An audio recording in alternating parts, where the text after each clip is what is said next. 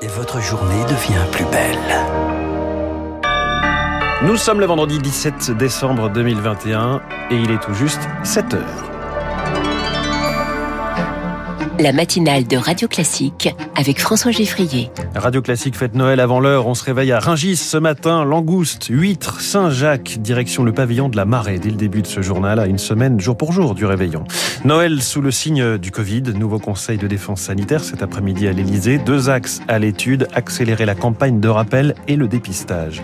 Et puis les usagers de la SNCF soufflent ce matin. Le préavis de grève est levé, mais seul un train sur deux circule aujourd'hui vers le sud-est. On vous dira pourquoi.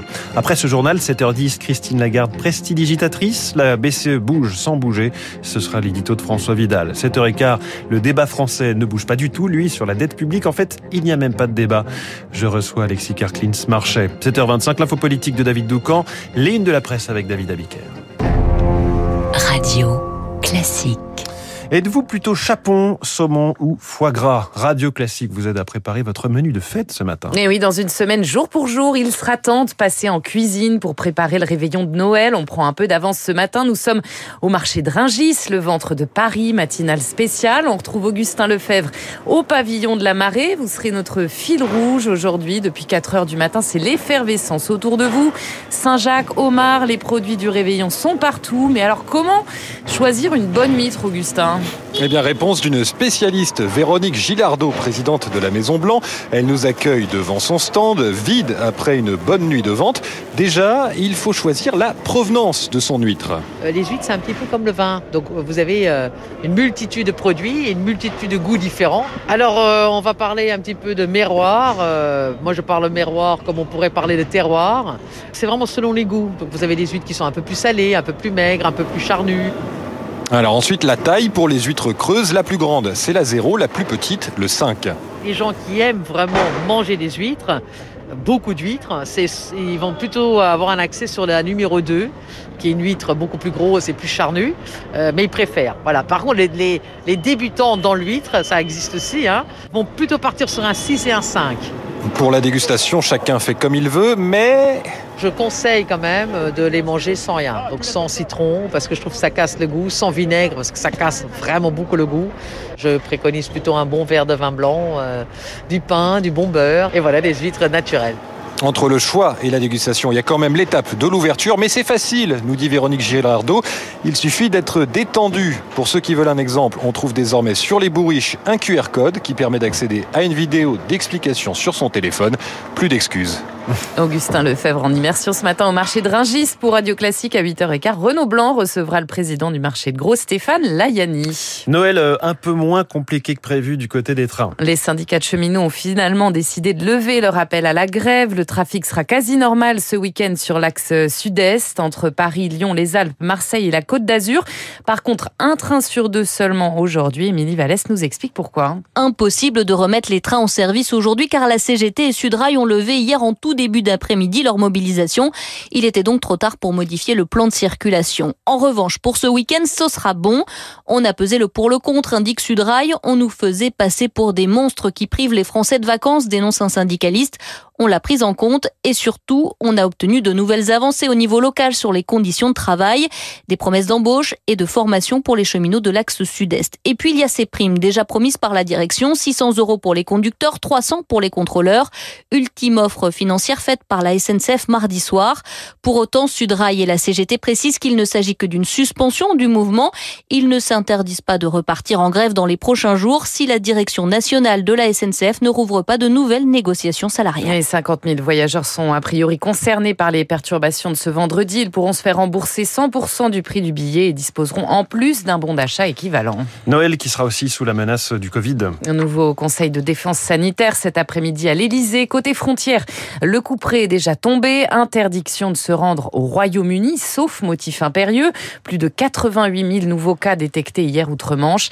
La France n'imposera pas par contre de tests avec les pays de l'Union européenne, annonce d'Emmanuel Macron cette nuit, à l'issue d'un sommet européen, le gouvernement ne compte pas non plus priver les Français de fêtes, mais accentuer la campagne de rappel et le dépistage. Autre sujet sur la table, la lutte contre les passes sanitaires frauduleux. 110 000 circulent actuellement en France. Pourtant, un faux passe peut tuer, c'est ce que martèlent les médecins Rémi Pister. Au CHU de Nice, quatre personnes se sont présentées avec de faux passes sanitaires ces dix derniers jours, des patients de 50, 60 ans qui se sont dit vaccinés, mais qui ont déclenché une forme grave du Covid. L'infectiologue Michel Carl alerte, mentir sur son statut vaccinal peut être dangereux. Si on pense qu'elle est vaccinée, l'escalade thérapeutique qu'on va pouvoir proposer est plus modérée et du coup, ça peut induire des pertes de chance. Euh, le deuxième problème, il est surtout à l'étage collectif. Hein. Il n'y a aucune restriction à leur circulation. Ils vont être des vecteurs privilégiés de dissémination du virus dans la collectivité. Détecter un faux passe n'est pas si simple, alors désormais le professeur Bruno Begarban de l'hôpital Lariboisière à Paris contrôle tous ces patients qui entrent en soins critiques. Il faut faire une euh, sérologie, sinon on peut pas le savoir. Lorsqu'un patient se présente, euh, on fait systématiquement une sérologie pour voir euh, son état de vaccination et le titre de ses anticorps. Le gouvernement souhaite mettre en place un statut de repenti. Ceux qui se vaccineront ne seront pas poursuivis. Le but, selon le généraliste Jérôme Marty, c'est de convaincre les réticents. C'est déjà un petit peu ce qu'on fait dans les cabinets. Hein. Nous, on dit aux gens, on ne va pas vous on lui recrée un vrai certificat. Les gens qu'il faut poursuivre, c'est les gens qui fabriquent les faux certificats. Pour le moment, près de 400 enquêtes ont été lancées en France. Les sanctions peuvent être lourdes, 3 ans de prison et 45 000 euros d'amende. Et aux États-Unis, Joe Biden prédit lui un hiver de maladies graves et de morts aux non-vaccinés. Il avertit que le variant Omicron va bientôt circuler beaucoup plus rapidement outre-Atlantique. Les autorités sanitaires conseillent de se faire vacciner avec Pfizer ou Moderna plus qu'avec Johnson Johnson en raison de risques de trop Aujourd'hui, chez nous, en France, 310 cas du variant Omicron ont été confirmés pour l'instant. Également au menu, au menu du réveillon, la présidentielle. Et oui, François, tous les candidats aimeraient bien qu'on parle d'eux entre le foie gras et la bûche. À quatre mois du premier tour, Marine Le Pen et Valérie Pécresse jouent des coudes pour la deuxième place. La candidate des Républicains fait un bond de 6 points à 17% dans notre baromètre Présitrac Opinion Web pour Radio Classique. Marine Le Pen en baisse de 4 points à 16%.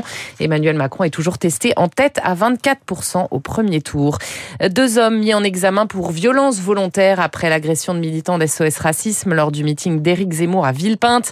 L'un est le leader présumé du groupuscule d'ultra-droite Les Oeuvres Paris. Marc de Cacré-Valmenier, 23 ans. L'autre, un jeune homme de 18 ans.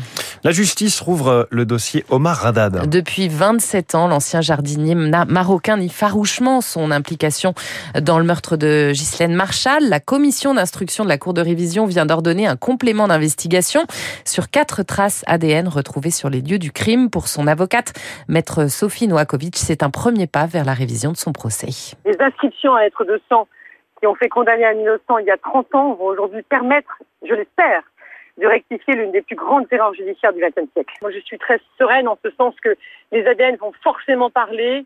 Ces ADN sont, véritablement des, une avancée considérable pour, pour ce dossier et, et grâce au progrès de la science, je n'imagine pas qu'on ne puisse pas trouver une solution. C'est un très très très long chemin de croix et véritablement aujourd'hui, pour nous, c'est un grand soulagement, je vous assure. Maître Sylvie Noakovic, l'avocate d'Omar Radad, la compagne de Cédric Jubilard, elle est sortie libre hier de garde à vue sans mise en examen. Elle a été interrogée 36 heures dans l'enquête sur la disparition de Delphine Jubilard. Cédric Jubilard reste le suspect numéro un dans cette affaire. Et puis Didier Deschamps, bien décidé à rester sélectionneur de l'équipe de France de football, épanoui dans son poste, il se dit prêt à remplir 10 ans de plus. Son contrat expire normalement après le mondial de 2022. Une information qui intéressera Zinedine Zidane. Merci beaucoup. C'était le journal de 7 heures, signé Lucille Bréau. Vous revenez tout à l'heure à 8 heures. On sera de nouveau à Rungis. On y sera même dès le journal de 7h30 avec Charles Bonner. Dans un instant, l'essentiel de l'économie. Puis l'édito de François Vidal. L'inflation inquiète tout le monde, sauf la Banque Centrale Européenne. Puis la dette. La dette inquiète tout le monde, sauf les candidats à la présidentielle. Alexis Karklins Marchais est mon invité. Radio Classique.